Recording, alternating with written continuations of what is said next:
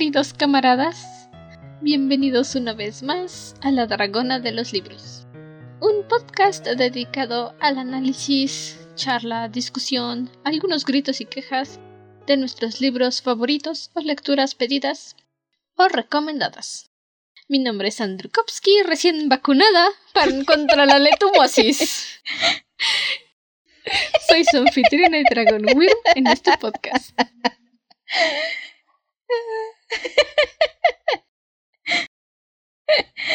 Y yo soy Ciela. Todavía no vacunada, me falta una, me falta hasta el día de mañana. Ya estamos pero... más cerca, camarada. A que no se vayan a venir esa, ¿eh? Bueno, para cuando cerca. ustedes estén escuchando, ya es Cielakovsky. Para cuando escuchen, ya es Cielakovsky. Y bueno, Sí, ya va a haber pasado una semana, de hecho, porque estamos grabando el viernes anterior de que se libera el como episodio. ya saben, este episodio está traído gracias al apoyo de nuestros queridos Wyrmlings en Patreon. Gracias. Oh, sí. Y hoy vamos a terminar con nuestra última lectura del Resplandor. Es- Esta es la razón por la que la semana pasada dije y se acabó todo. Eso es todo, eso es todo, eso es todo, amiguitos. Gracias por venir. Vivieron felices para siempre. Fueron una terapia. Ay, no, no, no. Esta es la parte que nos hace sufrir. Ya veníamos sufriendo desde las partes anteriores, Jack fue pero Alcohólicos Anónimos. Tuvo un sponsor. vivieron felices y comieron perdices. Fueron a terapia familiar. solo. Este, fueron a terapia familiar. Se recuperó. Solo, solo. arreglaron su relación y sus problemas de familia. Tuvo un mejor trabajo y publicó sus libros y se hizo famoso y, y Dani tuvo una infancia feliz. Fin. Gracias por venir. Nos vemos la siguiente semana Sí, eso pasó. Fin. Gracias por venir. con el Este, episodio próxima. especial donde vamos a hablar sobre buenas sagas, malas continuaciones y uh, por qué escribieron esto. Gracias por acompañarnos. Adiós. y después de eso, para acabar octubre, episodios especiales de las chicas super. Yay. Pues sí. Ya sé que en algún momento mencionamos que íbamos a hacer también Orgullo y Prejuicio, pero eh, resulta que cierta personita hizo un berrinche de niña de 5 años y entonces desaparecí de la existencia para esa cierta personita y dije, ah, pues no hablo de tu libro, a fin tú lo pediste. Suena justo. Si tú puedes hacer berrinches de niña de 5 años, yo puedo hacer berrinches maduros. Sí, entonces acabamos en lágrimas. Acabamos en lágrimas, así es como vamos a acabar. Bueno, pues esta parte es fea. Este, Dolor. Ay, ¿qué decimos? Si has visto la película de Resplandor, probablemente ya sabes que viene. Es el final del libro. Porque somos las ridículas que lloran en las películas de terror. Y si pues ya la viste, vas a decir, ay, ¿por qué están llorando tanto? O sea, o sea, qué raras. Soy la ridícula que se puso a llorar en eso, capítulo 2. Eddie. Cuando todos estaban asustados.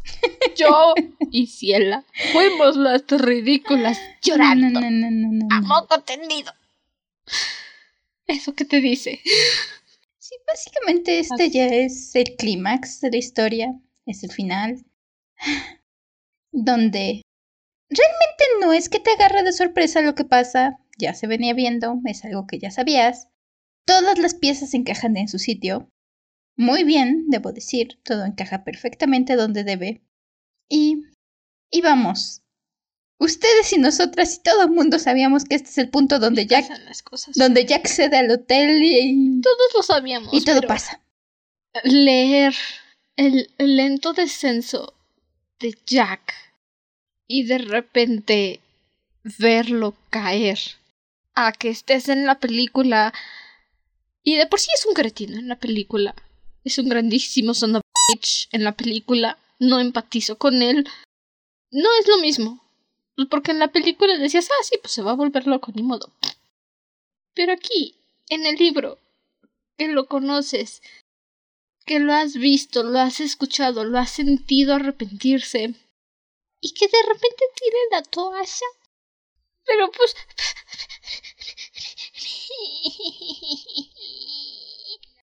y para que digas, ¡Ah! No es un de repente, lo ha estado peleando, pero sí. La cosa es que, ya que en la película, desde un principio está pensado para ser el villano de la historia, para ser el monstruo, está... El Jack de la película del resplandor es básicamente como decir Freddy Krueger o Ghostface o cualquier otro monstruo típico de películas Está ahí para darte miedo, para perseguirte por los rincones oscuros y para decir, uy, nanita. ¿Qué miedo me dan los hoteles? Sí, así. Sí. Mamá, no quiero ir a un hotel jamás. Sí, justo así. La ventaja del Jack del libro es que lo hemos visto pelear. Y como dice Andrew, te duele verlo caer. Porque incluso cuando ya está más para allá que para acá, cuando ya está cediendo al, al poder del hotel, todavía puedes ver su duda, todavía puedes sentir esa esa necesidad que tiene de decir, pero mi hijo no, mi esposo tampoco, pero mi hijo no, por favor, todavía queda lucha. No, es que es que no quiere a mi hijo ni a mi esposa, me quiere a mí. A mí es a quien quiere, no a mi hijo ni a mi esposa, a mí. Y es lo que se intenta hacer creer, y no es spoiler. Para quien vaya a gritar ay, mientras esté escuchando, ¡Ey! ¡Spoilers! No es spoiler. Se intenta hacer creer que es a él a quien quiere el hotel en parte. Yo lo interpreto para no sentirse tan culpable de haber cedido de haber dejado de luchar. Porque esa es otra cosa de Jack. Él nunca deja de luchar. Él nunca deja de pelear contra la manipulación, contra el dominio del hotel, hasta que pues de repente, pues, ya no puede más. Ya no puede más. Y es entonces cuando dice, pues... Pues me quiere mí el hotel. Ellos pueden marcharse. ¿Escuchan esos moquitos? Es mi dolor. Incluso en estos momentos donde está diciendo, pues me quiere a mí el hotel, hace su lucha, hace su intento de decir, pues es que si me quiere a mí el hotel, no necesita a mi esposa y a mi hijo, ¿verdad? Ellos, ellos pueden irse. ¿Verdad? Ay, es algo que hace que este libro sea más que solo una historia de miedo, hace que no es solo el ambiente, que por cierto, si te gustan los libros de miedo es un muy buen ambiente. Aquí es donde todo el hotel se va, se... Se les echa encima, pues. Sí, se...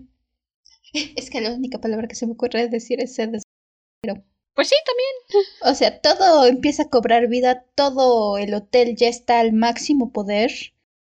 Eh, ya, o sea, estamos en nuestro punto clímax.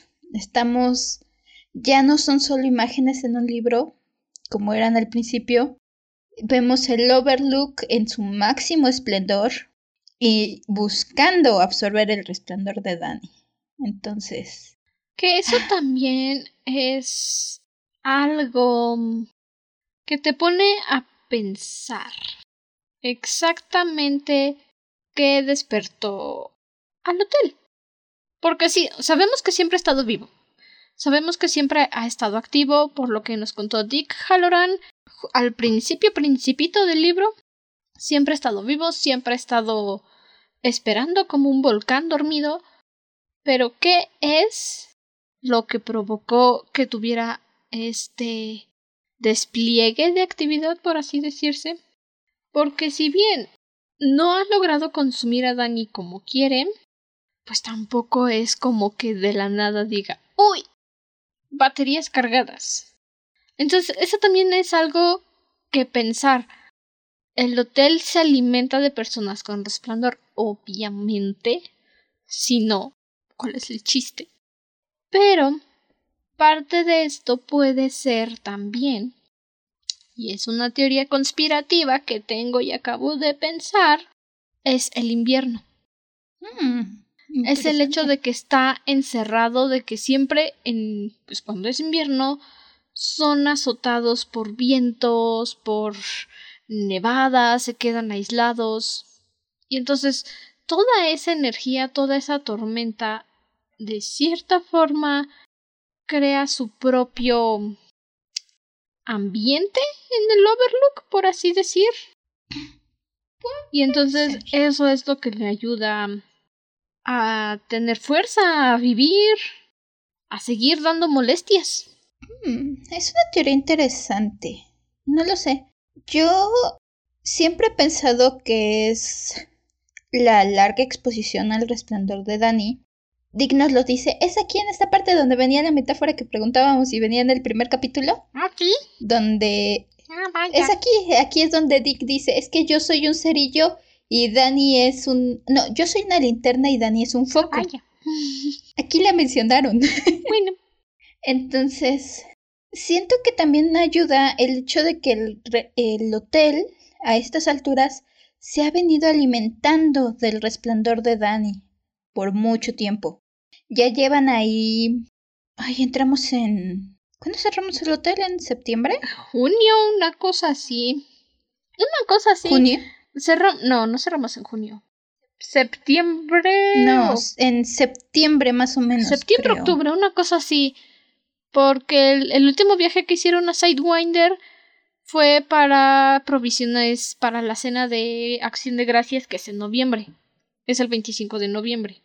Entonces, pues septiembre, octubre, una cosa así. Sí, entonces, digamos, octubre, noviembre, diciembre, ya llevamos tres meses.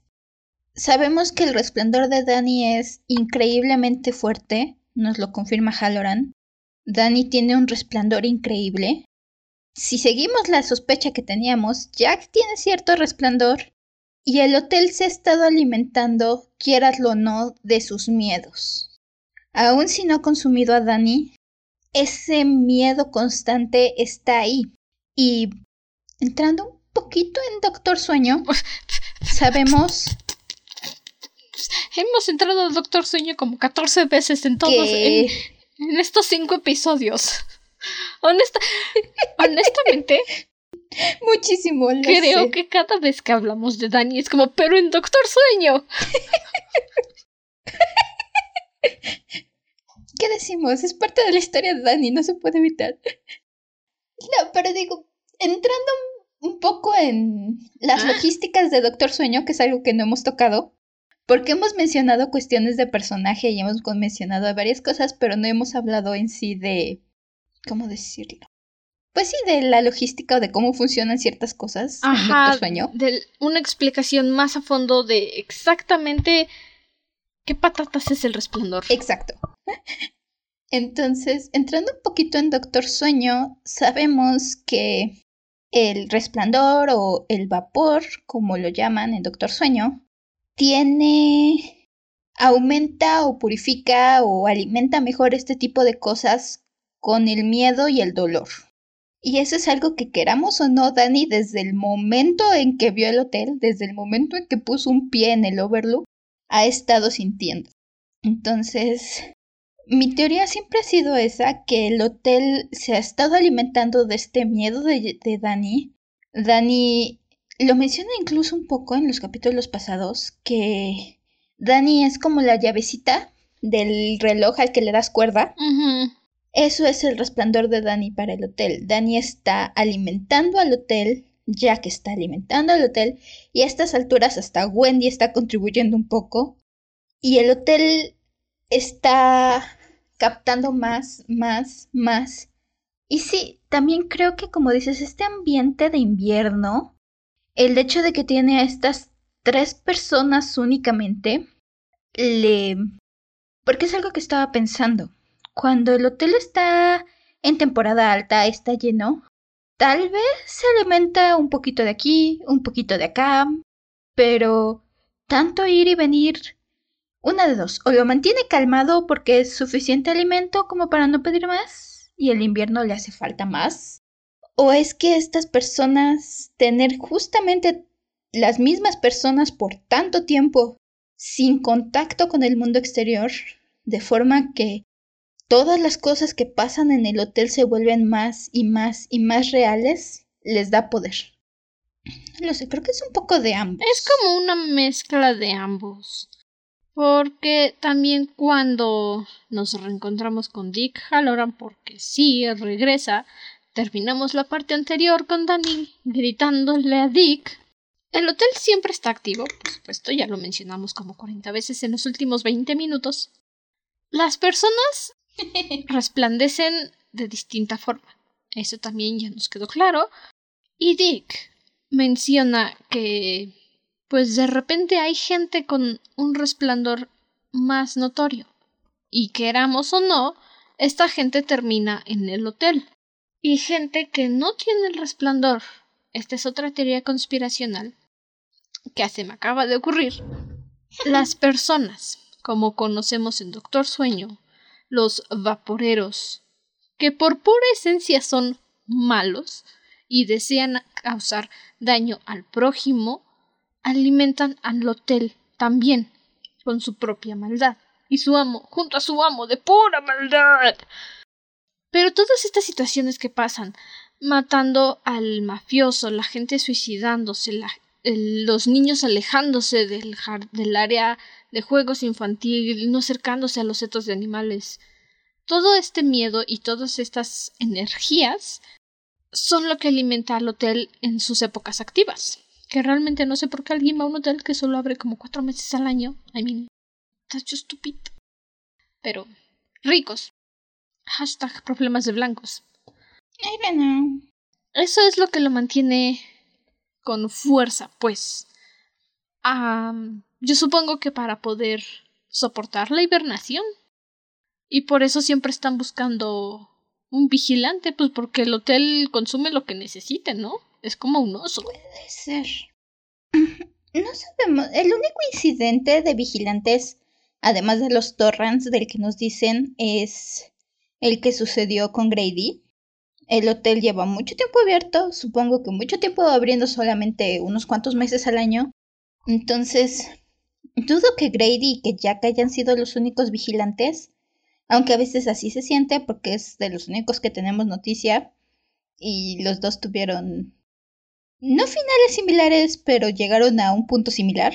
Es que uno fue más reciente que el otro, por eso mencionan a, a Grady. Pero sí, el hotel en sí, yo creo que es...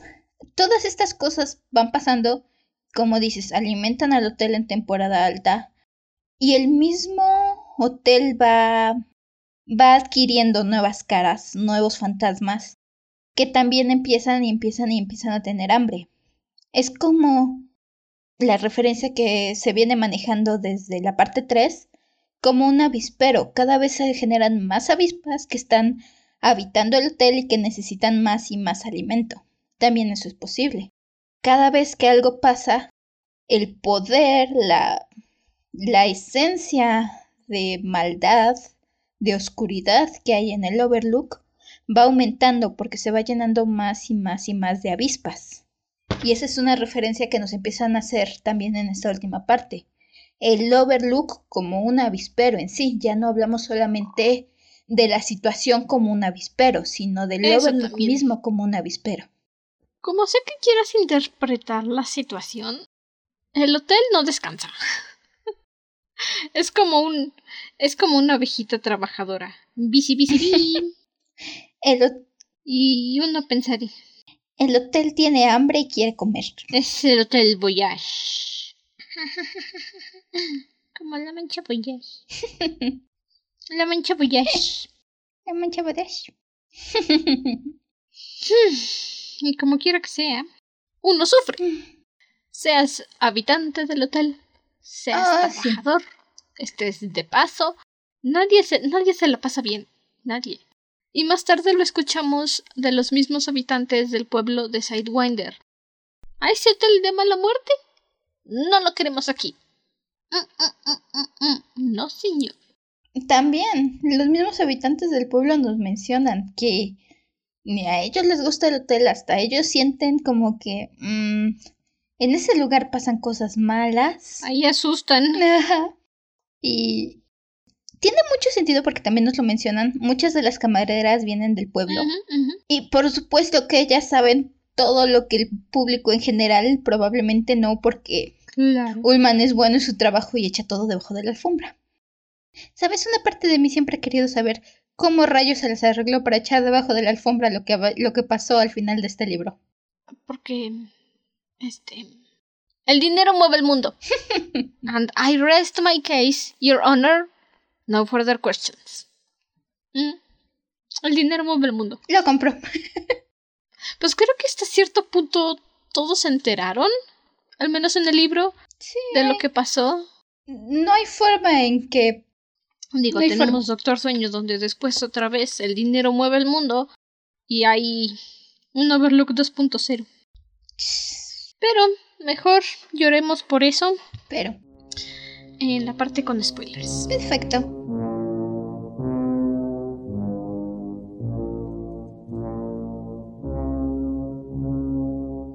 Empezamos. empezamos con Dick Halloran. Nos están explicando un poquito de lo que ha sido con sus vacaciones, con su tiempo fuera del hotel, trabajando en el invierno, en Florida, donde no neva. ¿Por qué la gente va a Florida, en serio? Hay mosquitos, hay cocodrilos, tú puedes matar un cocodrilo porque es la tierra de los abuelos. ¿Por qué la gente va a Florida? porque hay parques. Supongo. bueno. Yo por eso iría a Florida. Algún día quiero ir a Orlando. Pero pues ese no es el asunto aquí. No. Vemos como Dick empieza a escuchar. Bueno, se tarda un poco en escucharlo, pero está trabajando, está encargándose de sus asuntos, preocupándose por él y sus ideas, y de repente, ¡bam! Dick, por favor, ayúdanos, Dick. Me sorprende que no le hayan sangrado las orejas. Lo peor de todo es que iba conduciendo. Mm, me sorprende que no haya chocado. Sí. Es. Dick nos lo dice que justamente acababa de ir a comprar verdura para el lugar donde trabaja y compró naranjitas y entonces solo está pensando, ay, ¿cómo huelen esas naranjas? ¿Ya están podridas? Ay, es que huele muchísimo a naranjas. Y entonces... En caso de que no recuerden, mencionó el olor a naranjas durante el accidente de tren de su hermano. Dick nos dice que para él el resplandor, cuando llegan sus brotes de resplandor, siempre vienen acompañados de olor a naranjas. Y sí, es lo que pasa aquí. Va manejando y le llega el mensaje y nomás empieza a colear y a decir a ver qué pasa. Que sea lo que Diosito quiera que sea. Digo, ¿qué otra cosa haces cuando te llega un, un grito de semejante calibre? Porque además Dani no se detiene esta vez, no sabe si va a llegar hasta Florida. Y sí, aparentemente puede llegar y con bastante fuerza hasta Florida. Apuesto que puede llegar hasta Moscú. Si se esfuerza, puede hacerlo llegar hasta Moscú. Sí, no lo dudo. Pero Dick, al principio está como de, no, no, no, no pasa nada malo. No, no, no, no, no, no, no, no, ok, ya voy. Y entonces empieza a movilizar toda su existencia para llegar a Colorado. Le dice a su jefe, es que necesito que me dé tres días para marcharme, tengo que llegar a Colorado. ¿Por qué? Es que... Es que le dispararon a mi hijo. ¿Y usted cómo sabía si fue por verduras? Es que... Tenía una carta del correo y la acabo de ver. Ah, qué triste. Este, sí, está bien. Vaya, vaya. Jefe. ¿Me puede pagar la semana, por favor? Está bien, sí, vaya, vaya a ver a su hijo Halloran. Gracias. Bye. Todavía se detiene a pedir su boleto de avión donde lo escuchen los. ya sea el jefe o los. ya saben, Ujú. lo- lo- los clásicos que están ahí de perritos falderos con el jefe. Para que su jefe no, no dude. No sé cómo le iba a explicar cómo, por qué regresó como regresó, pero lo logra. La verdad es mis respetos para Dick. Lo único que hizo Dani fue entrar por su cocina y Dick dijo, oh, mira, tiene resplandor. Y a estas alturas, Dick nos dice al principio de este capítulo que por algún motivo toda esta semana ha estado pensando mucho en su muerte. Va él mismo por las verduras porque quiere ver a su amiguito, que trabaja ahí. Va y hace con un abogado de por ahí su testamento porque dice, pues, pues voy a hacer mi testamento. Más vale prevenir que lamentar. Y cuando le llega el mensaje de Danny dice, ok, ya entendí. Por lo que él sabe, tiene la sospecha. Esto es una misión suicida, básicamente. Tiene la opción, aunque él mismo nunca la toma, de decir, no, ¿por qué me meten a mí? No lo conozco. Y en algún momento incluso así lo describen. Nos dice Dick que por qué rayos va a cruzar el país para salvar a tres blancos que no conoce. Y luego dice, ¿por qué ese niño tiene el resplandor? Pues porque esos tres blancos tienen un bebito. Un bebito que si el hotel se lo devora, bye. Se llamaba. Entonces, mm, adoro a Dick. Mis respetos para Dick por decir, tengo que hacer esto. Mm, No quiero, tengo miedo, pero lo voy a hacer porque no voy a dejar que ese niño se muera ya. No, no, no. Y es que su determinación, simplemente su determinación para decir, ok, que sh- y que sea lo que tenga que ser, vámonos a Colorado. Y durante todo este viaje, para sorpresa de Dick y para sorpresa del lector, se topa con dos personas que resplandecen. Y resplandecen lo suficiente para que se dé cuenta. O sea, premoniciones dónde? E- Es algo muy curioso, porque incluso Dick nos lo menciona, que generalmente se encuentra cuatro o cinco personas que resplandecen en un año. Y no, aquí se encuentra dos, que incluso una le ayuda bastante. Pues las dos le ayudan en cierto modo. Bueno, sí. Es bastante curioso la forma en la que así de la nada, ¡pum! Resplandores para ti, Dick. Oh, vaya. ¿Será este un anuncio de mi muerte? Y pues Dick va corriendo, va volando, va trotando, va con toda la velocidad que se lo permite en 1980 y tanto, que es el año en donde estamos. para poder salvar a Danny y a Wendy. No va con la esperanza de poder ayudar a Jack, porque sabe que si Danny ya le gritó con tanta intensidad es porque el hotel ya agarró a su papá. Pero al menos espera ayudar a Wendy y a Danny. Principalmente Dani. Obvio. Durante todo este transcurso, Dani es en quien va pensando. Obvio. Ya que está llegando, también piensa en Wendy, pero de principio es Dani, Dani. Dani es el que todo el tiempo está en su mente mientras hace este viaje. Es un viaje desesperado, es un viaje lleno de contratiempos, que es algo también muy curioso, porque por el lado de buenos augurios, digamos, tenemos estas dos personas que esplenden y que de alguna forma le ayudan a Dick. Pero por el otro lado tenemos que lo arrestan, que no encuentra boletos, que está la tormenta de nieve y todos los caminos están tapados, casi choca como tres veces. Todo parece estar en su contra. A mí me recordó muchísimo, aunque no estoy segura de si el Overlook tiene tanto poder. En otra obra de Stephen King, Cementerio de Mascotas, hay un viaje muy similar cuando... Spoilers de Cementerio de Mascotas. Si no quieren spoilers, adelante en un par de minutitos. Oh, vaya, esto va para largo. Bueno, no tanto como un minuto, Ah, bueno. pero... En Cementerio de Mascotas se supone que si enterras a alguien en el cementerio reviven. Y cuando El protagonista de este libro decide enterrar a su hijo, su esposa está en otro lado, mandó a su esposa lejos, y su esposa tiene una carrera muy similar a la que tiene Dick por llegar a su casa, porque tiene que llegar con su esposo, no sabe por qué, pero tiene que llegar con su esposo antes de que su esposo entierre al niño en el cementerio.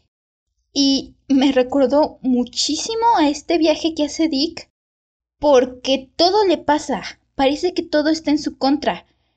Se le ponchan las llantas, choca, se le descompone el coche, se está quedando, eh, eh, esta mujer se está quedando dormida mientras maneja cuando jamás le había pasado, cuando está completamente descansada, pero de alguna forma se está quedando dormida.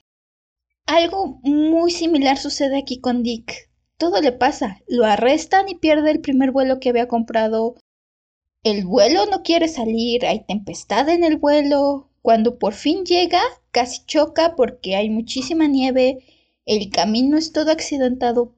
Pareciera que algo se está contraponiendo contra Dick para poder llegar. El universo. Esa es mi respuesta, el universo. No creo que tanto el Overlook, pero sí el universo. ¿Sabes ese tipo de situaciones para que las cosas salgan mal? para conveniencias de la historia. Donde el autor necesita que sufras, sí puede ser. Plot conveniences. Pero plot conveniences justificadas. Ah, sí. La segunda persona que resplandece con la que se encuentra Dick es. ¿Qué era? No el que le da el coche para nieve, el otro. El que le da los guantes. Es trabaja una limpiadora de nieve. Eso. ¿Como Don Barredora? Ajá. Así, trabaja limpiando la nieve del camino. De hecho, es con él con quien Dick choca porque no alcanza a ver el camino con la nieve y choca y se le atora el coche. Y entonces este hombre sale muy amable y le dice, oiga, me chocó. Oiga, me chocó, se hizo daño. ¿Sí puede ver en la nieve? ¿Qué hace aquí afuera? ¿No ve cómo está el clima? ¿Qué onda? ¿Que no está, viendo que está nevando? ¿Está usted bien? ¿Are you stupid? Ay, y Dick, pobrecito Dick, ya tuvo que explicar como 30 veces hoy por qué rayos está tan desesperado intentando salir en media tormenta. Le dice, sí, sí, sí, sí, sí, sí, sí, estoy bien, estoy bien, estoy bien, necesito llegar al Overlook. Está cerrado, no puede. Necesito llegar al Overlook, ese niño está en peligro. ¿El hijo de...? Ok. El chico de los Torrance. Sí. Pero si ellos están bien, han llamado por radio. ¿Y eso no le parece raro? Ah, no, pues sí, ¿verdad? Un poquito. Al menos aquí ya no tiene que mentir. Es lo bueno. Al menos cuando llegue a Colorado ya no tiene que decirles, es que mi hijito. No, no, no, yo les puedo decir, es que estoy preocupado por el vigilante. Y este hombre muy, muy amablemente le dice... Este buen señor. No sé por qué, pero le creo. Y Dick dice, oh, resplandece. y muy amablemente lo ayuda, le saca su cochecito con su barredora de nieve, le saca el coche de donde había chocado, le da sus guantes y le dice, mire, vaya a preguntarle a fulanito, muéstrele los guantes y que le rente un vehículo para la nieve. Y dígale que soy yo. Y que le haga un descuentazo, por favor. Y lo hace. Y ya que esté allá arriba, les va a decir a los compas, mire, le voy a poner aquí un arreglo para que le pongan bien sus cadenitas de nieve. Listo. Vaya con Diosito. Tenga suerte. Básicamente. Tenga suerte. Y que la suerte esté de su lado.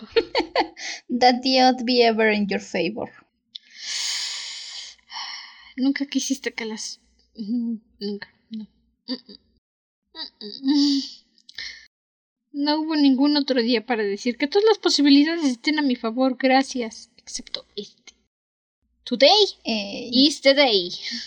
Entonces, afortunadamente. Pero después de muchas complicancias, sube la montaña. ¿Para qué? Para que los malditos animales del seto lo ataquen, en serio. Estas cosas ya deberían de estar más trozadas y muertas y moridas que, que una pasita dejada afuera durante tres días. Y tienen hojas. O sea, es que estos arbustos son del diablo. Son del Overlook. Muy cerca. Estos arbustos son del diablo. Tienen hojas y están verdes y frondosos, o sea. Guac. Le toma, creo que casi un día llegar a Dick o más. Y todo, como dices, llega y está el león custodiando la entrada. Y Dick dice... Demonios. Ay, te voy, San Pedro. Ok, bueno, ya sabía que venía. Ah, fue lindo vivir. Ya sabía yo que esto no iba a ser fácil, pero no esperaba que fuera tan difícil. Estaba yo esperando a un loco a punto de matar a su hijo. No esperaba yo pleno despliegue de los arbustos del seto. Nadie me preparó para esto. Lo bueno, o lo peor del asunto, como sea tu perspectiva, es que logra salvarse. Sí, sí, sí, sí. Se escapa de las garras del león malvado hecho de hojas del diablo. Y dices tú, sí, bien hecho, Dick, lo lograste. Pero entonces se mete al hotel y Jack se lo agarra a martillazos. Masazos. Eso es lo mismo. es como si fuera un martillote. Mis respetos para Dick en su pelea con el león. Es muy buena, muy inteligente, le echa gasolina y le prende fuego, casi se prende fuego él mismo a su manita. Todavía tiene la delicadeza de quitarse el guantecito que le prestó el don de la barredora porque le dijo que era para su que se lo había dado su esposa y que los quería mucho que por favor se los devolviera cuando pudiera. Entonces se quita el guantecito todavía en plena pelea. Pues sí, oye, no es suyo. y logra incendiar al león del seto. Y como dices, todo para que llegue. Y Jack se lo agarró masazos. Algo que me desesperó tanto de Dick como de Wendy en esta parte fue que los dos saben que Jack está por ahí. Armado. Dick no sabe que está con un mazo, pero sabe que hay algo malo por ahí. Ya vio a los leones. ¿Qué es lo que haces? ¿Cuál es la respuesta lógica? Pues te buscas algo para... gritando. Oigan, hay alguien aquí. ¿Cómo está? Hello. Hello. Que nadie ha visto películas de terror. ¿Por qué siempre gritan? ¿Por qué siempre gritan? Are you stupid? Mi opinión, mi nada humilde opinión al respecto de este asunto es: Halloran pudo haber hecho algo. Si hubiera cerrado el hocico. De no haber entrado. Hello, the party started, guys. Pudo haber ayudado. Ah, pero no pero no, tenía que entrar gritando ¡Hola, hotel! ¡Aquí estoy! Te creía más listo. Siendo justos, sí. Siendo justos un poco con Dick Halloran. Desde la cuando vemos las cosas un poco antes con Wendy y con Jack, Jack había escuchado el vehículo para la nieve llegar, ya había bajado a escuchar a alguien, entonces, ya sabía que estaba ahí. Pero al mismo tiempo, sí, no entras gritando, hola, ¿están aquí? Aquí estoy. Hola, asesino en masa, ya llegué. Ay, nunca haces eso, nunca. ¿Por qué todo el mundo hace eso en las películas de terror? Nunca, nadie en la historia de los nunca haría eso en sus cinco sentidos. No, no. Solo la gente que tiene deseos de morir. Y miren que nosotros somos la generación que se quiere morir. Pero me quiero morir por mis propios medios, no por un bicho que yo no pedí. Como sea que sea la situación, pues se macean a Dick Halloran y uno dice, ¡ouchis! Y Jack, que también, por cierto, ya se había estado maceando a Wendy, pobrecita, resistió lo suficiente para esconderse en el baño, Jack ya había tenido esta conversación con... Este fulano. Eh, Lloyd, el señor Gray. Para cuando llega Dick, ya pasaron muchas cosas en el hotel. Y sí, Jack habla, pues tiene toda una, está todo un rato en una fiesta. Porque de hecho habla con Dick y habla con el señor Grady y luego vuelve a hablar con el señor Grady. Ese. El señor Grady, ese era el nombre que estaba buscando. Que todos los fantasmitas en esta fiesta le dicen a Jack, ah, no, sí, sí, sí, sí, sí, pero es que pues usted ya fue contratado por el director. Y Jack, pues como es bien listo, le dice, ah, sí, este, el señor Ullman me contrató. No, no, no. El director lo contrató personalmente a usted. Sí, por eso, el señor Ullman. Y entonces el hotel se le queda viendo. ¿En serio? ¿Es en serio? ¿En serio? ¿Esto, esto es nuestra mejor opción, ¿es en serio? con esto tenemos que trabajar. En serio, tengo que bueno. trabajar con esto, ¿es en serio? Y todos los demás fantasmitas. Sí, patrón. Ah, pues ya que me quedo con él. Ah, creo que eso hace un poco más llevadero el sufrimiento, ¿sabes? Sí. Que Jack está todavía como, sí, por supuesto, Ullman me contrató. Y el hotel. A ver, papi, ¿cómo te explico? Quiero destacar solo porque. Ay, porque me duele, pero. Antes de entrar a la fiesta con los. Búrlate del dolor para que no duela. Antes de todo esto, el. Más o menos el momento en el que Dick todavía está buscando cómo encontrar un vuelo, está en el aeropuerto, todavía no sale de Florida. Es esta noche donde Dan y Wendy se quedan encerrados, ellos solitos. Y Jack está leyendo los papeles del Overlook. Y entonces, cuando está leyendo los papeles, se acuerda de zafar la caldera, de quitar la presión de la caldera. Y tiene este momento de tentación. Tiene este momento donde se acuerda cómo su papá les enseñó a quemar un avispero. Y entonces tiene un último momento de lucha. Bueno, no último, porque último, último llega después en la fiesta con los fantasmas. Pero tiene esta tentación donde quiere por un momento dejar que la caldera explote. Dice, puedo dejar que esto explote, ir por Wendy, ir por Danny e irnos de aquí y que esto explote y que se vaya. Y está pensando en el avispero quemado. De hecho, se está quemando las manos que, au, ¡Au! au, se le hacen ampollas en las manos y está ahí sosteniendo y pensando, puedo dejar esto explotar, puedo ir, esta es mi última oportunidad de dejar que, de irme, de salir, de irme con mi familia. Y lo peor del asunto, porque sí, señoras y señores, esto es lo peor del asunto. Dice, sí tengo tiempo. Tengo tiempo de ir por Dani, despertar a Wendy, agarrar la pieza que arrojé a la nieve, encender el vehículo de nieve e irnos antes de que esto se convierta en Pompeya. Sí me alcanza el tiempo. Tengo tiempo suficiente. Entonces, ¿por qué te rendiste? ¿Por qué, Jack? ¿Por qué me haces esto? El dolor, el dolor. mamá. Con permiso voy a sanarme mis mocos. Continuemos. Jack pierde esta lucha. De nuevo empiezan a llegar sus pensamientos de... Más bien, no sus pensamientos, pero estos pensamientos de... No, quieren que falle. Seguramente va a ser el último gran fallo de mi vida. Y no sé qué, y no sé cuánto soy el vigilante y voy a hacer que el hotel explote como crees. Y cede. Libera la tensión de la caldera. Y con esta nota es como empezamos este día. Así que Jack libera la presión de la caldera. Y por supuesto, ¿a dónde se va? Al bar.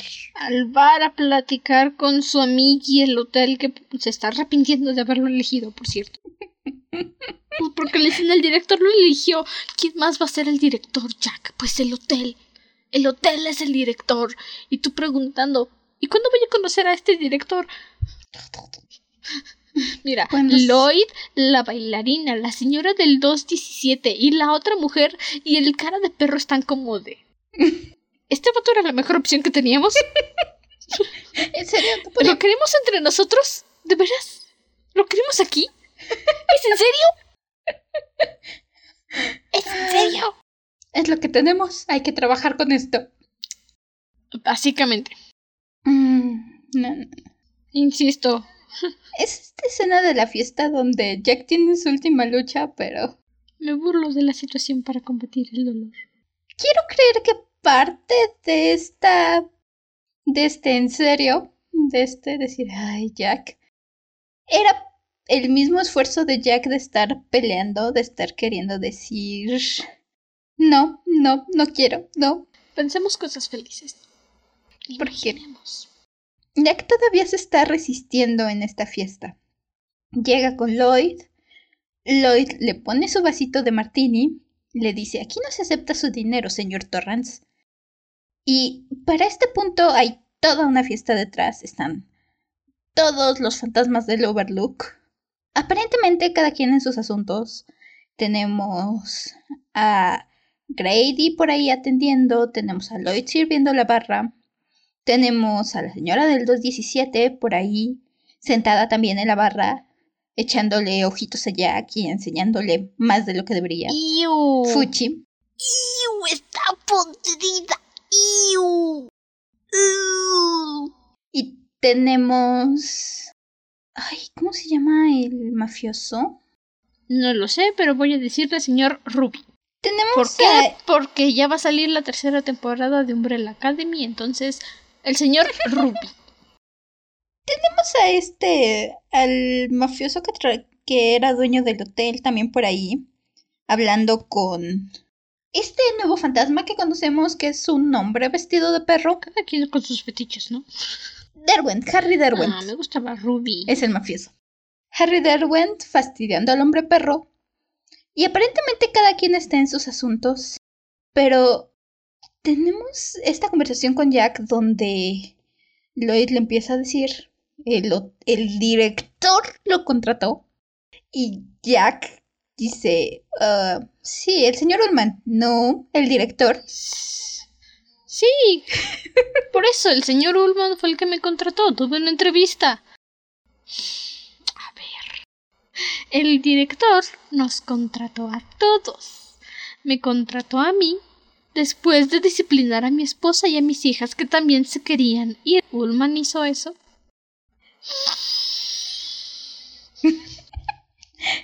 El hotel, señor Torrance, el hotel es el director. Mm, Pues haberlo dicho, hombre. Ay, me burlo de mi dolor para no llorar. Todavía Jax pelea esto porque tiene su trago y le están diciendo y le está diciendo Lloyd en la barra es que el director está muy interesado en el futuro de su hijo. Y Jack dice, este, mi hijo, no, mi hijo se puede ir, ¿verdad? El director me quiere a mí, ¿verdad? Eh, ¿Cómo te explico? Y tiene esta nota, tiene esta nota de desesperación en su voz e incluso nos lo dice, que Jack mismo se sorprende por lo desesperado que suena. Tiene esta...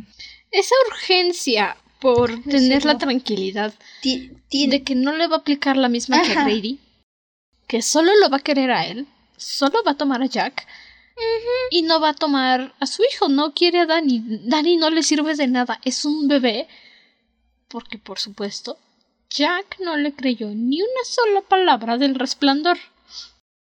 Lógico, no le creas al bebé que sabe cosas. No le creas al bebé que escucha a Tony y Tony sabe cosas. Que por cierto, aquí también descubrimos que Tony es Danny crecido. ¿Mm? Esa no se la vayan venir, ¿verdad? Tony es la representación física del resplandor de Danny. Se proyecta a sí mismo como un adulto cuando tiene problemas, pues porque los adultos siempre tienen la respuesta de todo. Eso es una mentira. Eso cree uno cuando tiene seis años. Cinco. Cinco o seis años. Es muy lógico que Danny se ve a sí mismo. Sí. Y aquí también nos explican por qué se llama Tony. Porque su nombre completo es Daniel Anthony Torrance, como el papá de Jack que se llamaba Anthony. Tony. Big Brain. Me encanta el momento en que Danny se da cuenta de esto, mientras Su papá está cediendo, está ahí con el hotel. Dani tiene este sueño donde por fin, donde por fin encuentra a Tony, empieza a hablar con Tony y Tony le dice, tú veniste aquí, tú me alcanzaste. Entonces, pero estamos muy, muy adentro en tu subconsciente. Y Dani le dice, es que, ¿qué tengo que hacer? Y Tony le dice, tú te vas a acordar de lo que fue olvidado, tú puedes. Y es este momento de la narración donde Dani ve por primera vez, porque siempre veía a Tony a lo lejos, y entonces ve por primera vez a Tony de frente y se da cuenta que Tony tiene sus facciones, Tony es como una mezcla de mamá y papá unidos, con el cabello rubio de su mamá y muchas facciones de su papá.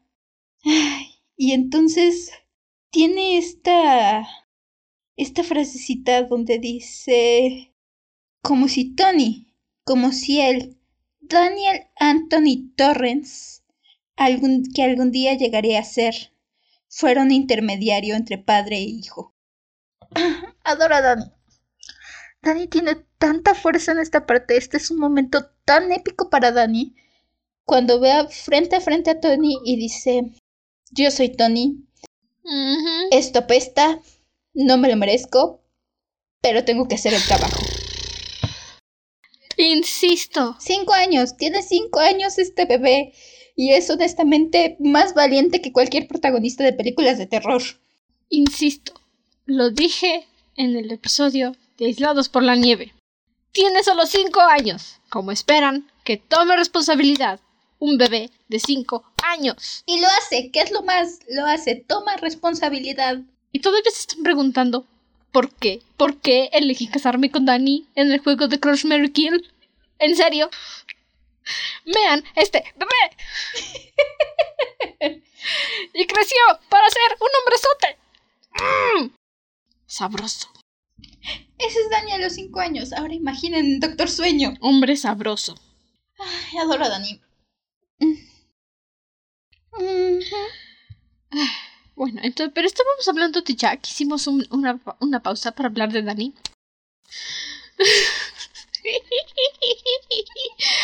Simón. El hotel es... Hicimos un saltote hasta como la noche siguiente. sí, la...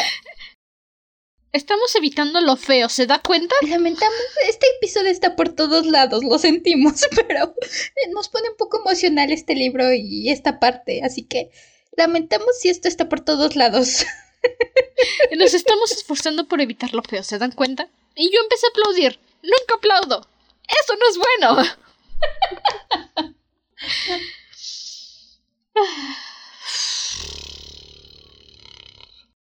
ok, Jack. Jack. Jack está aquí hablando con Lloyd. Lloyd le empieza a decir. Jack intenta desviar la conversación, intenta decir, pero es que es a mí a quien quiere el hotel, soy yo quien destruyó el vehículo para la nieve el que está investigando la historia. Soy yo el que vendió su alma al hotel. Por favor, mi, mi, esposa y mi hijo se pueden ir. Se pueden ir, por favor. Ya que está ya casi consumido y de todos modos una parte de él sigue peleando por intentar que Wendy y Danny salgan de ahí. Y llega el momento en el que todas las conversaciones, todo este todos estos fantasmas lo empiezan a ver. Y entonces todo mundo está esperando a que tome su copa y todo mundo le está diciendo básicamente hazlo, hazlo, hazlo. Y entonces Jack agarra y se echa la copa de, un trago. Y ese es el momento donde sabes que todo valió queso. Ese es el momento, señoras y señores, donde lloramos. moquitos. Perdonen el dolor, ya saben. Es aquí, claro, cuando Jack empieza a darle su medicina a su familia, como decía su papá. Y la primera la que se agarra a bastonazos, o a mazazos, a martillazos, como sea que lo quieras mencionar, es a Wendy. Pues porque Wendy escuchó un ruido y bajó a ver qué estaba pasando y... Ajá. Cosas malas pasan. Wendy tuvo la brillante idea, ya sabía que había algo raro, ya, ah, ya tenía las sospechas, Dani le había dicho las cosas malas van a pasar, baja a buscar algo de comer para ella y para Dani, y otra vez, Wendy, Wendy, sentido común, Wendy. ¿Sentido común quién? Se empieza a asomar a buscar a Jack. Y empieza, Jack, Jack, ¿dónde estás? Encuentra a Jack. Ya, Jack tuvo una noche de farra con los fantasmas. Está muy ebrio, aunque no había alcohol en el, en el hotel, pero a estas alturas está muy ebrio. Intenta asfixiar a Wendy. Llega Danny. Danny se le avienta a su papá por atrás. Jack avienta al pobrecito de Danny y Wendy le logra romper una botella en la cabeza y lo encierran en la despensa. La lógica de Wendy es aceptable. Está calientito, tiene comida, tiene agua, no le va a pasar nada malo. y está encerrado y tampoco nos va a pasar nada malo a nosotros, ¿verdad? Exacto. ¿Verdad? Lógica. Al menos no les iba a pasar nada malo. No debería de haber pasado nada malo, pero claro. Claro que pasan cosas malas porque este hotel está maldito. El Grady va y le abre la puerta, ¿por qué no? Le dice, sí, vámonos, te llevo, te abro la puerta. Pero antes de abrirle la puerta, como si fuera buena persona, porque el hotel no es buena persona, es un hotel. le dice el señor Grady, sí, este, es que el director no está muy complacido con usted, fíjese. Se le dio la oportunidad de demostrar que podía ascender hasta lo más alto y... Lo derrotó un niño de cinco años. Eso no se ve muy bien, señor Torrance. Pues no, claro que no. ¿Quieres ser gerente y le gana un niño de cinco años y una mujer de la mitad de su peso? Híjole. No es por decir qué vergüenza, pero. ¡Qué vergüenza! Este, como que mejor debemos haber agarrado a su esposa. Sí, ¿eh? Yo creo que su esposa sí podría contra el niño. Ahora ese es un inter interesante. mm. Now that's a movie I would like to see. Pero esto no es un what if. Esto es un vamos a chillar con ganas. Me encanta que durante esta conversación, ya que está comiendo galletitas muy enojadamente, está sentado en el piso de la alacena, enojado, farfullando, diciendo de cosas contra Wendy, contra Danny. Grady le está diciendo de cosas y le está diciendo que decepcionó el hotel. Y Jack está muy enojado comiendo galletitas. Así como... ¿Cómo se atreve?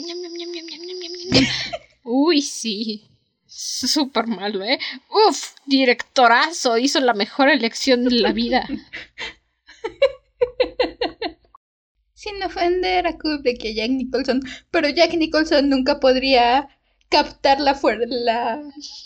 Jack Nicholson es incapaz de sentarse en el piso de una alacena con una caja de galletitas. ¿Cómo está?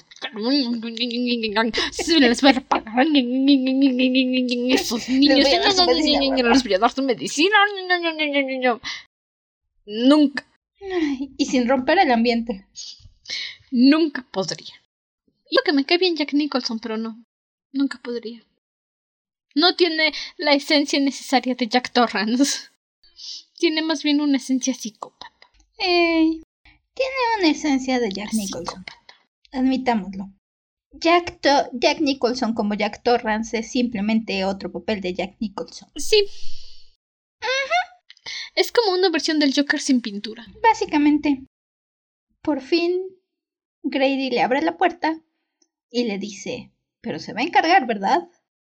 Y es donde Jack agarra el mazo, lo pone en sus manos y dice, hora de empezar. Hora del rock. La semana pasada discutimos la posibilidad de dejar aquí esta parte, porque es una parte muy larga. Pero nos gusta el dolor y no íbamos a poder parar a la mitad, así que... Y... Honestamente, ni siquiera terminé de escuchar el audiolibro porque dije no puedo. No soy tan fuerte. ¿Han visto mini espías? La parte en la que Carmen le dice Eres fuerte, Juni. Y Juni golpea la pared y nada pasa. Y Carmen le dice No eres tan fuerte, Juni. Esa soy yo. no eres tan fuerte, Andrew.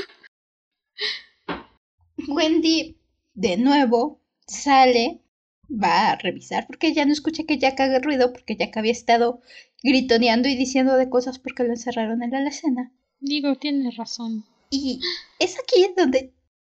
Y es aquí donde Jack se le agarra masazos. Sé que. No lo sé. Honestamente, creo que el mazo es mucho más efectivo para crear el ambiente que el hacha que le ponen en la película. Porque la cosa con el hacha es que te pegan una vez y ya valiste. No necesitas más que un, uno, si acaso dos buenos golpes con el hacha y ya, tan tan, se acabó. Y eso sí le atinan bien.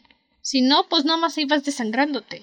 Y es lo que provoca el, el mazo de Roque, que tenga que estarles dando una y otra y otra y otra vez para dejarlos fuera de combate. Es muy violento, es muy... Tienes esa ansiedad de Wendy porque primero le den las costillas y siente cómo se le rompe una costilla siente cómo le vuelve a pegar y entonces le creo que después le rompe un tobillo o algo así. Le rompe una, una vértebra, nos lo dicen después, pero le rompe una vértebra, le pega en la cabeza. Es golpe tras golpe y sientes como después de cada golpe Wendy puede moverse menos y menos. Y es de pura suerte que Jack no se la agarre en este momento. Es de pura suerte y de que llega Dick Halloran gritando Hello. Hello. ¿Hay alguien en casa? Hola. Es hasta ese momento cuando llega Dick y Jack escucha el coche, voltea a ver a Wendy y dice, esta de aquí ya no se va a mover, no puede correr. Y se va por Dick. Y sí, llega con Dick. Dick está buscando, está gritando, Jack se esconde en el huequito del elevador y cuando Dick se le pasa enfrente, ¡bam! Le rompe la cara con el mazo. Y Dick queda fuera de combate. Ah. Vaya. ¡Qué gran ayuda fuiste, compañero! y entonces tenemos a los dos adultos responsables fuera de combate en casi nada y todo queda en manos del bebé de cinco años. Por supuesto que sí. Como siempre. ¿Quién necesita adultos responsables cuando tienes un niño para protagonizar toda la, la acción en tu película o en tu libro, verdad? Es en esta parte donde vale que mencionábamos, donde Danny se da cuenta de que él es Tony, donde Danny dice, ok, tengo que hacer esto, es aquí. Nos adelantamos un poco, pero... Para que se entienda la situación. Dani, cuando despierta de su resplandor, ya está en el tercer piso. Jack viene por él y primero intenta, intenta huir, intenta ver si puede entrar a alguna de las habitaciones. Todas están cerradas. Y cuando llega al final del pasillo dice, ok, no, tengo que hacer esto de frente. Y lo hace. Adoro a este niño. Tiene, agarra, voltea, dice, bueno, no hay donde esconderse. Es hora de confrontar esto. Dani ve frente a frente, por fin, al monstruo que de las pesadillas que lo vienen acosando desde el principio de esta historia. Desde antes que le mencionaran el Overlook. Y hay un segundo donde Danny ve esta cosa venir hacia él y dice que con cierto alivio se da cuenta de que ese no es su papá. Tal vez esté usando a su papá, pero ese no es su papá. Y eso le trae cierto alivio. Eso le hace... Irónicamente, eso le da valor contra este monstruo de sus pesadillas. Ver esta cosa y decir, no, esa cosa, no me importa que sea esa cosa. Eso no es mi papá, no ese es solamente el hotel, es una cara falsa. Es un disfraz. Es Dani tiene tanto valor en esta parte También mientras está corriendo para esconderse, se topa con varios de los fantasmas del Overlook y cuando se topa frente a frente con ellos voltea y les dice, Eres mentira, quítate cara falsa y los fantasmas retroceden. Porque aquí Danny ya no es solo un niño temeroso escondido a merced de lo que está pasando a su alrededor. Danny se da cuenta de que él tiene la fuerza y tiene el poder y dice, quítense que ahí les voy. Muévete de mi camino. ¿Saben? Es ese momento como cuando estás jugando un videojuego o viendo una película y entonces el protagonista les dice ábranse que domine mis poderes en un cuestión de cinco segundos y entonces Danny hace básicamente eso pero él es un niño de cinco años y es mucho más impresionante. Y todo el hotel básicamente le hace uy no ya no juego bye me da miedo y como que concentra todas sus energías en Jack para decir este es un adulto espero que pueda contra ese niño, porque el niño me da miedo. Así yo ya no juego, ¿eh? Tú estás haciendo trampa. Danny lo dice, dice, estás usando a mi papá porque es lo único más o menos sólido que queda que pueda hacer algún daño. ¿Pero qué crees? Mi papá no es tu mejor marioneta. Eso hubiera sido mi mamá. y el hotel dice, ay. Me equivoqué. ¿verdad? Mente el hotel dice ahí. Una. Bueno, es. Ya dejé muy en claro. Me siento ambivalente con la película de Doctor Sueño. Pero algo que rescataron en Doctor Sueño y al menos agradezco que rescataran que no se perdiera esta escena de ver la luz algún día, aun cuando fue con el par equivocado, es este momento. Dani ve a este hombre del mazo, le va a pegar y Dani le dice, es que tú no eres mi papá. Y si mi papá sigue ahí, sabe que esto es mentira. Porque mi papá prometió que nunca me haría daño. Y el mazo para, se detiene. Tienen este último momento, Jack y Dani, donde se detiene el mazo. ¡Corre! Y Jack le dice, corre, vete. Vete, hijo, vete, Dani. Por favor. Vete. Le dice Doc, literal, aquí tengo la, la cita. Le dice, Doc, dijo Jack Torrance, huye, escapa pronto y recuerda lo mucho que te quiero. No, susurró Dani. Oh, Dani, por Dios. No, repitió Dani, mientras tomaba una de las manos ensangrentadas de su padre para besarla todavía no ha terminado. Ay, maldita sea, estoy llorando otra vez. Esta conexión es la que hace este libro. Danny y Jack se aman. Jack. O sea, es que. es que nada más. Pongan en comparación la cochinada que hizo Kubrick. O la porquería que se atrevió a poner en el cine. En la que Danny está huyendo de su papá. En un laberinto donde no sientes nada. A este pequeñito que literalmente está frente a un hombre que le va a romper la cabeza de un golpe como si fuera una sandía. Y todavía le dice papá, por favor, si todavía estás ahí, lucha. O sea, si mi papá está ahí adentro, él no va a dejar que ese martillo caiga porque mi papá me prometió a mí y a mi mamá que nunca más me iba a volver a hacer daño. Y Kubrick tuvo el descaro de decir, me va a madres. su madre la relación padre-hijo tan bonita que escribió Stephen King. Lo va a perseguir en un laberinto y se va a morir congelado. No, no, ese... Esa no es la esencia del resplandor. El resplandor es un padre que ama a su familia, que está yendo por problemas, sí, que tiene problemas también, pero que se estaba esforzando por su familia, porque no quería que su esposa lo dejara y se llevara a su hijo, porque sabía que se iba a llevar a su hijo. Y llegó a un hotel que, pues, pues hijo de su madre, el hotel. Estaba maldito, estaba poseído. Y tomó control de él, pero aún así Jack, al final de todo, pues se luchó. O sea, seguramente muchos no me creían cuando decía que iba a llorar, pero estoy llorando. No les miento con que estoy llorando porque Jack todavía le da tiempo suficiente a Dani para ir a despertar a su mamá, para que despierten a Halloran y se arrastren los tres por la nieve hasta el vehículo en el que llegó Halloran, que no está destruido, que no fue alterado, y se escapen mientras Jack, Jack Torrance, va corriendo hasta la caldera, porque Dani le dice, no lo olvides, papi, no lo olvides, papito. Hay algo que estás olvidando. No lo olvides. Y es la caldera. Esta maldita caldera.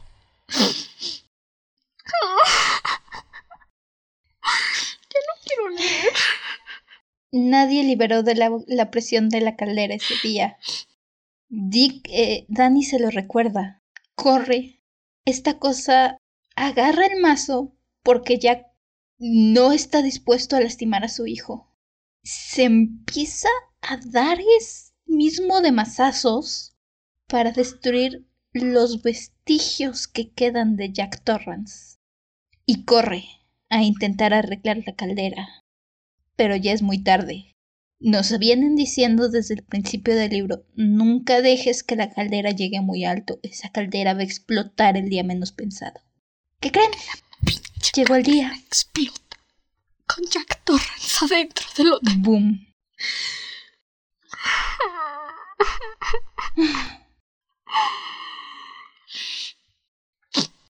No se los perdono. No me importa quién dirigió Doctor Sueño. No te perdono y te odio. Te odio porque hiciste explotar el hotel cuando ya no había hotel en Doctor Sueño y dejaste a mi hermoso Danny adentro. O sea, ¿Qué te pasa? Mejor te hubieras inventado otro resplandor y decías, ay, pues te quiero hotel si explotó. Mami, yo no quiero. Voy a llorar otra vez.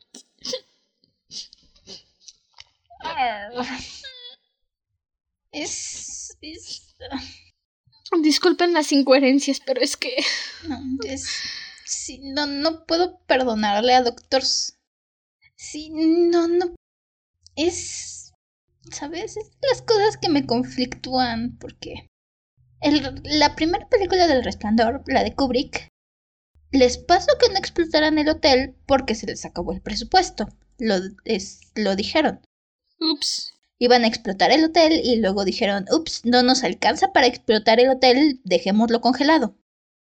Tiene muchas cosas, pero digo, bueno, ok, entiendo que no te alcanza el dinero para hacer una explosión, eso debe salir caro no tuvo tanto presupuesto. Doctor Sueño... No tiene perdón. Sabes, a veces lo... Por un lado, al menos rescatan esto, que es de las cosas más poderosas del resplandor.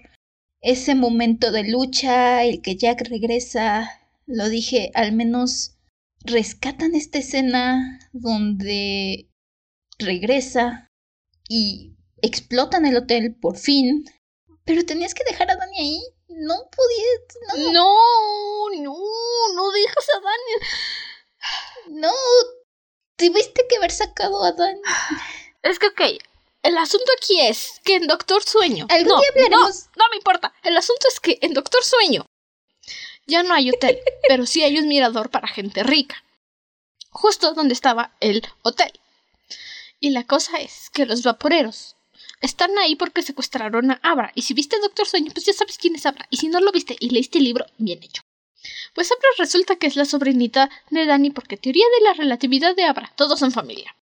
En el mirador, Dani, que tenía atrapados a todos los fantasmas del Overlook desde que era chiquito, en cajitas poderosas de metal, llegan al mirador y les dice fuck you, fuck you, fuck you, and you too. Y empieza a soltar todos sus bichajos del resplandor que tiene atrapados, todos los que estaban en el hotel, para que maten a los vaporeros que quedan. ok, todos de acuerdo en eso.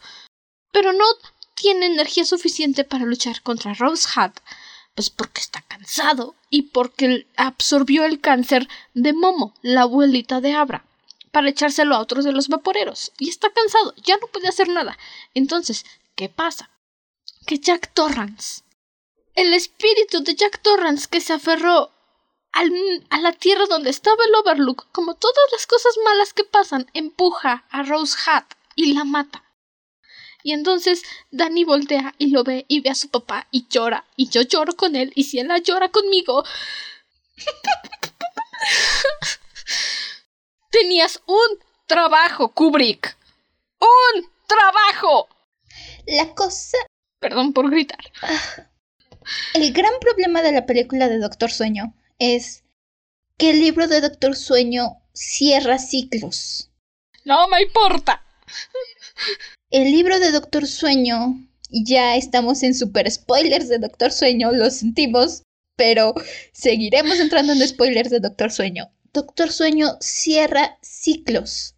Cierra tenemos continuación de los problemas de violencia y alcoholismo de Jack. Vemos a Danny lidiar con estas cosas y vemos a Danny superar estas cosas. Vemos a Danny superar el alcoholismo, vemos a Danny superar los problemas de carácter, vemos a Danny cerrar estos ciclos.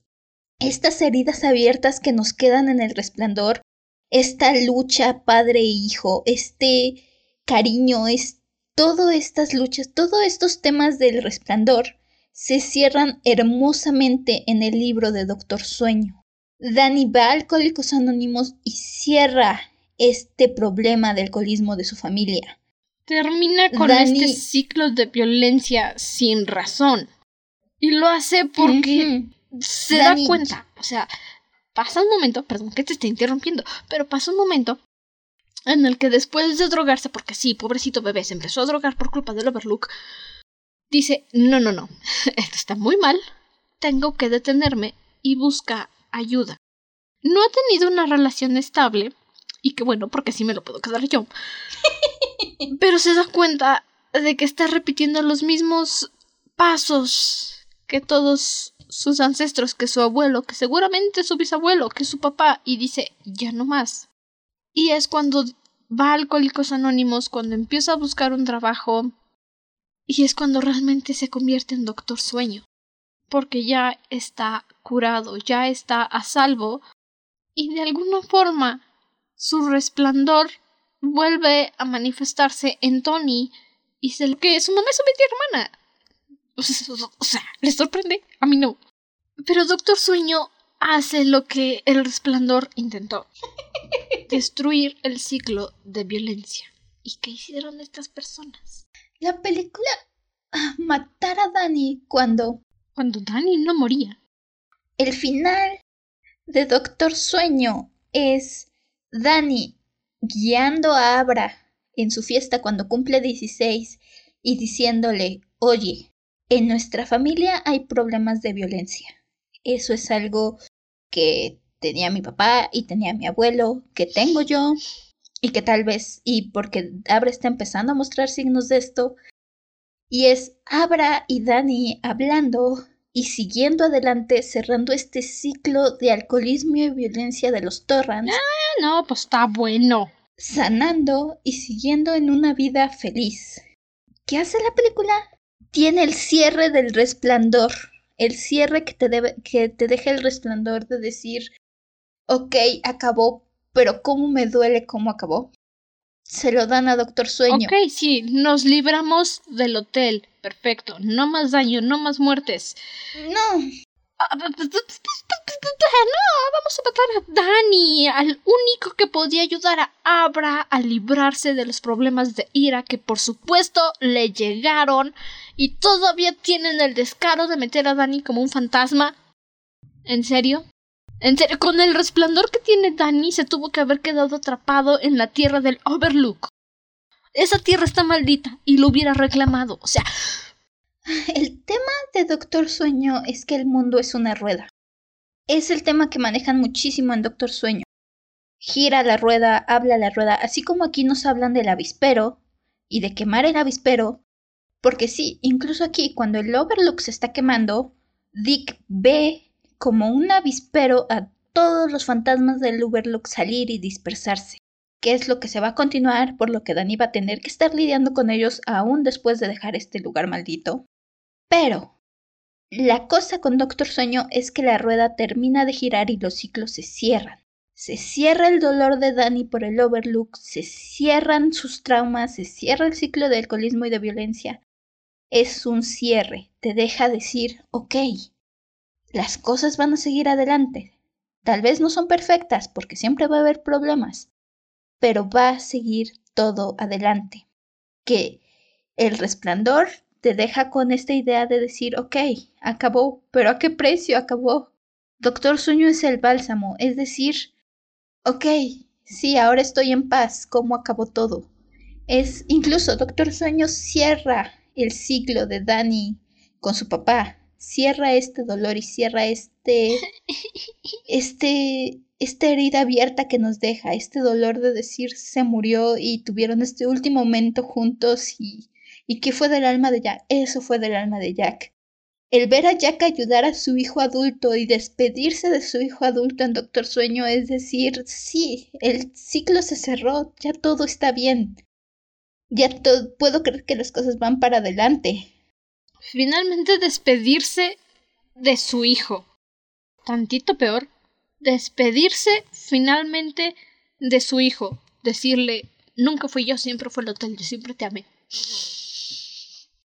Nah, Doctor Sueño, película quién, carajos, no, vamos a matarlos a todas. Es una película de miedo, no una película de familia. Ni, ni, ni, ni, ni. directores de cine. Ah, pero bueno, ya, muchos insultos, muchas lágrimas. Continuemos. Nos fuimos completamente del resplandor a Doctor Sueño. el coraje. Ah, prometemos algún día probablemente tomar Doctor Sueño con calmita, pero. Algunas cosas. Tal vez. Creo que mucho del, del centro de Doctor Sueño lo mencionamos aquí. Cuando tenga mi librito. Cuando tenga mi librito de Doctor Sueño, porque necesito. Algunas cosas, hay mucho que analizar en Doctor Sueño, pero. Sí, lo sentimos por los mega spoilers. Tenemos un epílogo muy sencillo con Wendy Jack. Wendy Danny. Cabeza porque me traicionas. Sentimientos porque me traicionan. Porque vamos a llorar, a llorar, a llorar mucho más. Tenemos el epílogo con Wendy, Danny y en, hospedándose en el hotel en el que trabajan Dick, hablando con Dick. Nos da la mención de que Al le consiguió a Wendy un trabajo y si era lo menos que podía hacer. Creo que ese hombre se debe haber sentido súper culpable. Lo mínimo que podía haber hecho era pagarle los daños emocionales a Wendy y comprarle una casa. Era lo mínimo que podía haber hecho. O sea, todavía de que tuvo el descaro de decirle a Jack, no me hables de mi tío, quiero seguir hablando. Era lo menos que podía hacer. por muchos, muchos, muchos años La verdad. no era yo, era Patricia. Y al menos nos queda esta idea de que sobrevivieron, que siguen. Lo mencionábamos. Te queda la herida abierta todavía porque Dick va a hablar con Danny, que está sentadito a la orilla del muelle, pescando. Por supuesto que Danny sí, se pone a llorar porque extraña a su papi. Yo también lloro. Y aquí terminamos el libro. Con ya, con Danny. Danny, Wendy y Dick sentados a la orilla del muelle, recuperándose de sus heridas, pensando qué van a hacer a futuro con sus vidas, pero vivos en la soleada Florida. Miren, al menos. El lado bueno es que la próxima semana que escuchen esto, vamos a estar un poquito más felices. Porque vamos a estar criticando cosas. ¿Sabes? La crítica hace feliz a, la gente. Entonces, a lo mejor, no prometo nada. La próxima semana vamos a estar más animadas. Me disculpo por todos los gritos y daños de orejas que pude haber causado. Sí, este este libro nos pone emocionales. Estaba llorando y estaba triste. Una disculpa. Ah, ok, pero. Moquitos, disculpen. Creo que estamos de acuerdo en que Jack es nuestro personaje favorito. De hecho, el mío es Dani. Cosa curiosa, ¿te, sí. ¿te, has dado cuenta que todo este libro, Jack y Dani han sido nuestros personajes favoritos, pero siempre nos los turnamos? Estoy consciente de eso. Ay, salvo una ocasión que creo que coincidimos con Dick Halloran. ¿Fue una? ¿Segura? No me acuerdo. No me acuerdo. Solo sé que siempre estamos Danny Jack, Danny Jack, Danny Jack, Jack, Danny, Danny Jack. Ah, no. Creo que sí en el segundo episodio. Pero. Los míos son los dos, los dos. ¿Para, para, qué, ¿Para qué les miento? Jack y Danny. Jack y Danny se roban este libro. Wendy, ¿quién? Danny Jack, Danny Jack. Sí, el mío es Danny. La fuerza que tiene este bebé de cinco años. Los dos. Buenos.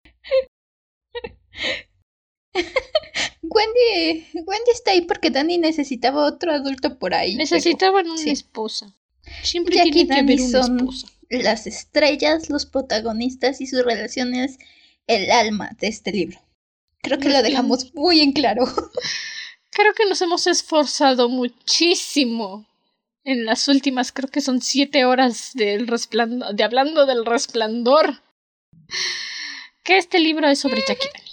Sobre la relación de Jack y Dani. ¿Cuál fue tu frase favorita? No tengo ninguna.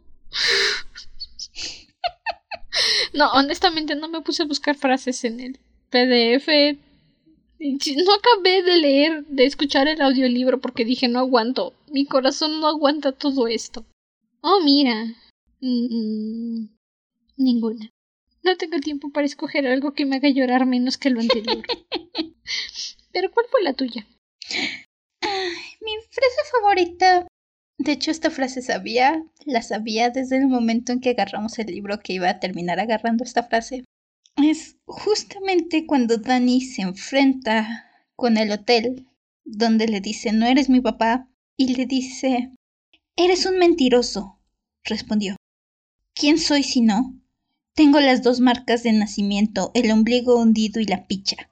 Muchachito, pregúntale a tu madre. Tú eres una máscara, insistió Dani. Una cara falsa. La única razón que el hotel tiene para usarte es que no estás tan muerto como los otros pero cuando el hotel haya terminado contigo no quedará nada de ti. A mí no me asustas. Bien hecho, bebé. Dile a ese impostor quién manda. Simplemente es. Enfrentamiento de Muchos Dani. No hay muchos de Stephen King siempre, siempre, siempre el día de hoy. Pues porque básicamente Stephen King siempre, siempre, siempre te hace llorar.